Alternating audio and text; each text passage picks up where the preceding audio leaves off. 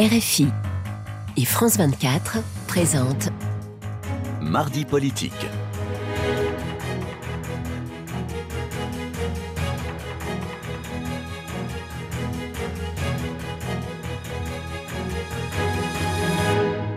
C'est l'heure de mardi politique sur France 24 et RFI. Bonsoir Julien Chavannes. Bonsoir. Et ensemble, nous recevons Mathilde Panot, présidente euh, du groupe La France Insoumise à l'Assemblée nationale. Bonsoir. Bonsoir. Et merci d'avoir accepté Merci notre invitation. Alors, nous sommes trois sur ce plateau, mais 8 milliards à l'extérieur, en tout cas sur la planète. On atteindra le pic des 10 milliards d'habitants en 2100. Euh, Mais en attendant, faites-vous partie de ceux qui s'en inquiètent En tout cas, non, pas, s'en inquiéter, mais on va dire que c'est un enjeu politique. Le premier à en avoir euh, parlé politiquement, c'est Jean-Luc Mélenchon, qui a écrit un livre, une théorie, qui s'appelle L'ère du peuple, et qui partait de ce fait politique pour dire qu'en un siècle, la population mondiale avait été multipliée par quatre. Qu'est-ce que ça pose comme enjeu immédiatement? Le premier des enjeux, c'est l'accès au réseau et à la vie digne pour toutes et tous. L'accès à l'eau, dont vous le savez, euh, qui est quand même une des crises euh, de notre siècle. L'accès à la santé, au logement, etc. Et ensuite, il y a le deuxième enjeu qui vient immédiatement, c'est le fait de n'avoir qu'une seule planète qui est compatible avec euh, la vie humaine et donc un- qu'un seul écosystème qui est compatible avec la vie humaine et l'ensemble des espèces. Donc la question, c'est à partir de là, ce n'est pas tellement le nombre de milliards que nous sommes, mais c'est les modes de production et de consommation dans lesquels nous vivons. C'est pas un Et problème donc- démographique, c'est un problème climatique? Écoutez, ce, problème ce de- matin, j'entendais un, un démographe, c'était intéressant, qui disait euh, si nous n'étions même qu'un milliard, mais en vivant comme les euh, pays du Nord, alors euh, il y aurait déjà des problèmes.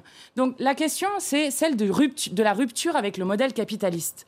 Et nous, nous proposons un certain nombre de choses, notamment de consacrer des biens communs. Je pense notamment à la question de l'eau, qui en est d'empêcher des acteurs privés de se l'approprier et de se l'accaparer pour qu'on puisse décider démocratiquement de son usage. Nous voulons arrêter avec les traités de libre-échange à tout va qui détruisent les écosystèmes et qui sont juste un modèle archaïque du 19e siècle et opérer une bifurcation écologique et solidaire à nos modes de production et de consommation. Et je crois que ça, c'est quelque chose sur lequel la France devrait envoyer un signal.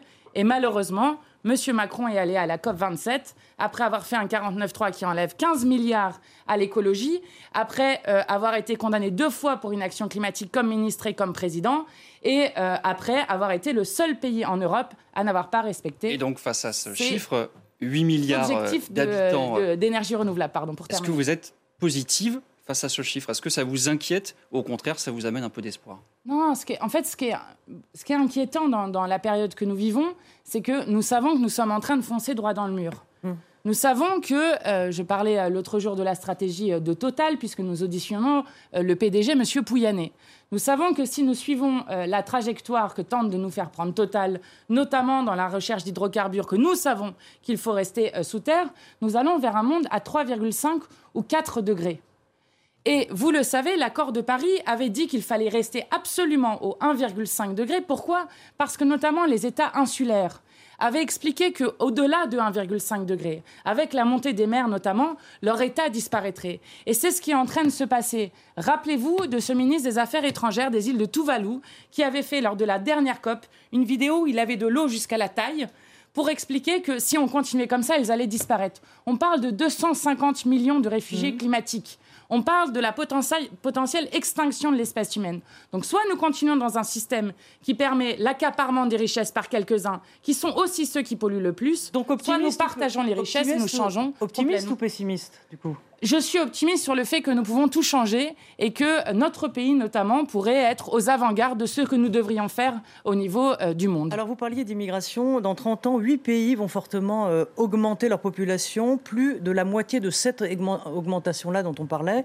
Ça concerne le Congo, l'Égypte, l'Éthiopie, le Nigeria, la Tanzanie, le Pakistan, l'Inde et les Philippines. Alors ces habitants... euh, Bangladesh, je pense que ça devrait aussi être Écoutez, c'est les huit mais- pays que- Ouais, ouais, oui. mais- Ces habitants, pour certains, vont continuer à, à fuir leur, leur pays, leur pays. Alors comment faut-il se préparer à cela? Parce que ça va pas être un bateau de temps en temps, ou deux bateaux, trois bateaux, ça va être euh, voilà, des, des dizaines et des dizaines. Donc il faut se préparer à, à cela. Et comment on s'y prépare? Alors, euh, c'est effectivement une manière de le poser qui est une manière humaine de poser les choses. Je, m'explique. Je trouve que le sujet d'immigration, notamment dans la manière dont il a été euh, euh, porté et dont il continue à être porté par l'extrême droite, aidé par M. Darmanin qui joue euh, le porte-flingue de M. Emmanuel Macron sur les termes d'extrême droite, est une manière profondément inhumaine de porter la question migratoire. Lorsque nous parlons de questions migratoires, oui, oui, je, oui, oui, je vais venir dessus. Nous parlons de guerre, de gens qui fuient des guerres, et nous parlons de plus en plus de gens qui cherchent à avoir une vie meilleure. Et ça, toutes les études vous le montrent, tous les chercheurs vous le montrent. Vous pourrez mettre tous les murs que vous voulez, vous pourrez mettre toutes les frontières que vous voulez. Les gens, lorsque euh, leur territoire est inondé, lorsqu'ils ne peuvent plus survivre correctement, iront de toute façon ailleurs. Donc que pouvons-nous faire? La première chose, c'est d'avoir une diplomatie qui est contraignante sur les questions écologiques. Je m'explique, on ne cesse d'aller dans la COP en demandant aux États des bonnes intentions, on s'engage comme la France, on ne réussit jamais ses alors que nous sommes un des pays les plus riches et nous pourrions mettre les moyens pour le faire. Et donc, à la fin, il ne se passe rien si ce n'est qu'on repousse les échéances des objectifs. Donc, une diplomatie contraignante sur des choses. Nous l'avons déjà fait sur le trou dans la couche de zone. C'est parce que nous avons mis des obligations aux États que nous sommes arrivés à resserrer et à contenir ce trou dans la couche de zone qui était mortel pour l'espèce humaine. Nous devons faire la même chose, avoir cette diplomatie-là. Première des choses. Deuxième chose, je disais, arrêter arrêter avec les solutions archaïques du 19e siècle où vous allez envoyer un, produit à l'autre bout de la planète, en renvoyant de l'autre côté de la planète. Ce n'est plus possible de continuer comme ça. Donc mm. faire du protectionnisme. Et pour revenir. Troisième chose, une solidarité évidemment avec les peuples. Et lorsque les personnes sont là, eh bien, il faut les accueillir dignement. On a beaucoup parlé de l'Ocean Viking la semaine dernière, qui a accosté finalement euh, à, Toulon avec 230 migrants à bord. Vous, euh, présidente, ou Jean-Luc Mélenchon, président, qu'est-ce que vous faites? Vous accueillez tous les bateaux qui se présentent euh, en Méditerranée? Bah, Écoutez, là, là, là, la question qui se posait, c'était 234 personnes, dont 57 enfants, qui étaient depuis 20 jours en mer. Lorsque euh, vous avez un droit international de la mer qui vous oblige, qui vous oblige, et c'est un devoir d'humanité, qui vous oblige. a manqué à ses devoirs? Oui, et d'ailleurs, je, non pas parce que je voulais que ça soit euh, l'Italie qui les accueille en soi, mais je trouve que, en quelque sorte, nous avons en quelque sorte cédé à l'extrême droite. Parce que mm. qu'est-ce qui va se passer pour chacun des bateaux maintenant? Pour chacun des bateaux, ça va être un rapport de force comme celui-ci. C'est ça ma question. Qu'est-ce qu'on fait Et, ça, c'est extrêmement grave. Alors, je ne dis pas hein, qu'il euh, y a euh, un défaut de solidarité euh, dans l'Union européenne sur cette question. Je rappelle qu'avant Frontex, nous avions justement des dispositifs qui allaient faire du secours en mer et ce n'étaient pas les associations qui le faisaient. Moi, je suis pour qu'on fasse revenir ce secours en mer et qu'on oblige ensuite les États européens à avoir une solidarité. Je rappelle juste quelque chose qui est intéressant. Savez-vous quels sont les deux pays qui repêchent 50% des gens en Méditerranée? La Tunisie et la Libye. J'aimerais qu'on le dise dans le débat euh, politique et public pour qu'on arrête de croire que c'est en Europe qu'on reçoit le plus de gens. Regardez ce qui se passe dans des pays comme le Liban. Oui, mais vous avez dit un que un trafic de, passeurs. Ils vont en Libye pour justement pour que les passeurs euh, se servent d'eux pour. Oui, mais les, passeurs justement on les combat, on les combat en mettant des moyens humains. Euh, et on les combat, euh, non pas en laissant mourir des gens en Méditerranée comme ça se passe actuellement, mais en mettant des moyens humains pour démanteler des, filières. Et en dehors de ça, vous ne pourrez pas continuer avec euh, des politiques qui détruisent les, environnements, les économies, les agricultures de pays, et ensuite euh, vous plaindre des causes que cela provoque. Donc il faut, y compris, avoir une solidarité de la France extrêmement forte avec les pays du Sud, et ça commence par le partage de la connaissance, qui est euh, le seul partage qui, lorsque vous le partagez, eh bien grandit et non sera bougri. Sur l'accueil des migrants, justement, le gouvernement a présenté il y a quelques jours la philosophie de sa future réforme de l'immigration, avec notamment ce titre de séjour pour les métiers en tension euh, dans le bâtiment ou dans la restauration. Vous dites quoi au gouvernement? Vous dites banco, euh, on y va? Alors déjà, ça existe déjà, vous le, vous le, savez, je pense, si vous avez regardé. Ce euh, titre de séjour métier en tension existe déjà. Et puis surtout, si vous avez regardé le projet de loi, pour les combler. si vous regardez le projet de loi jusqu'au bout, vous vous rendez compte que euh, lorsque le métier n'est plus en tension, alors le travailleur n'a plus de titre de séjour. Donc en quelque sorte, Emmanuel Macron est en train d'inventer le travailleur à bas coût et surtout jetable, euh, ceux avec lesquels nous ne sommes pas d'accord. Je vais vous dire, nous, nous avons une position très claire sur cette question. C'est celle de la régularisation des personnes qui travaillent. Pourquoi? Parce que c'est assez hypocrite. Quand je vois à Alfortville, dans le Val-de-Marne, que vous avez euh, des 200, 300 personnes qui sont maintenant sur un piquet depuis 10 mois, pour demander des régularisations qui travaillaient pour des sous-traitants de la Poste et de Chronopost et qui ont été embauchés sans papier dans des conditions quasi d'esclavage. Je trouve que c'est d'une hypocrisie incroyable parce qu'il y a déjà deux ans, nous avions soulevé ce même problème. L'État avait régularisé 79 travailleurs. Et que fait-on après derrière? On continue de laisser la poste, dans lequel l'État est actionnaire, employer des sans-papiers. Mmh. Donc je vous le dis, dans, dans les métiers essentiels, et nous l'avons bien vu pendant le Covid, vous avez beaucoup de personnes sans papiers. Je crois que c'est l'honneur de notre pays de dire qu'elles doivent être régularisées. C'est la fin de la ristourne à la pompe. Les Français se ruent dans les stations-service. Euh, Inflation, pouvoir d'achat en berne, job mal payé. Euh, il y a tous les ferments euh, là de, la colère. et pourtant, on a le sentiment que c'est l'anxiété qui l'emporte, ce qui n'incite pas beaucoup les gens, et on l'a vu ces derniers temps, à descendre dans la rue. Vous, vous avez même fait mieux pour la marche de, la LFI que les, syndicats quelques jours après. Est-ce que dans le fond, les gens sont plus anxieux qu'en colère? Bon, il y a une colère qui, est présente, c'est évident, notamment parce que, euh, et, pour le coup, nous, c'est ce que nous défendons depuis maintenant euh, longtemps, euh, nous, nous défendions le fait qu'on bloque les prix à la baisse et que ainsi on bloque les profits, notamment les profits, je crois, complètement indécents de Total, avec un patron qui s'est quand même augmenté de 52% pour atteindre la modique somme de 6 millions d'euros par an de, de salaire, soit l'équivalent de 312 années de SMIC. Juste ça. Donc la, colère, vous avez raison, elle est là. nous, nous avons fait euh, une grande marche. C'était aussi dû au climat, dû à la mais, guerre. Mais bien sûr, mais bien sûr, vous avez à la fois euh, euh, la guerre aux portes de l'Europe, vous avez l'hiver qui va arriver avec des factures qui vont fortement augmenter. Le problème, quel est-il? Le problème, c'est que tout est en train d'augmenter. L'alimentation plus 12% cette année. Vous avez les factures d'énergie qui vont tomber, les factures de cantine et autres. Mais le problème, c'est que la seule chose qui n'augmente pas dans ce pays, ce sont les salaires. Et donc, nous allons présenter le 24 novembre, lors de notre niche parlementaire, le seul jour où nous avons le droit d'inscrire des textes à l'ordre du jour, l'augmentation du SMIC à 1600 euros net. Et euh, je crois que le gouvernement ferait bien de faire attention parce que si effectivement il y a euh, de l'anxiété, s'il y a des angoisses extrêmement fortes, la coupe peut être très vite pleine. Et nous sommes aujourd'hui au quatrième anniversaire des Gilets jaunes. C'est ce jeudi euh, que cet anniversaire euh, a lieu. Et qu'il faut se méfier du peuple qui, là d'être écrasé, peut toujours se lever.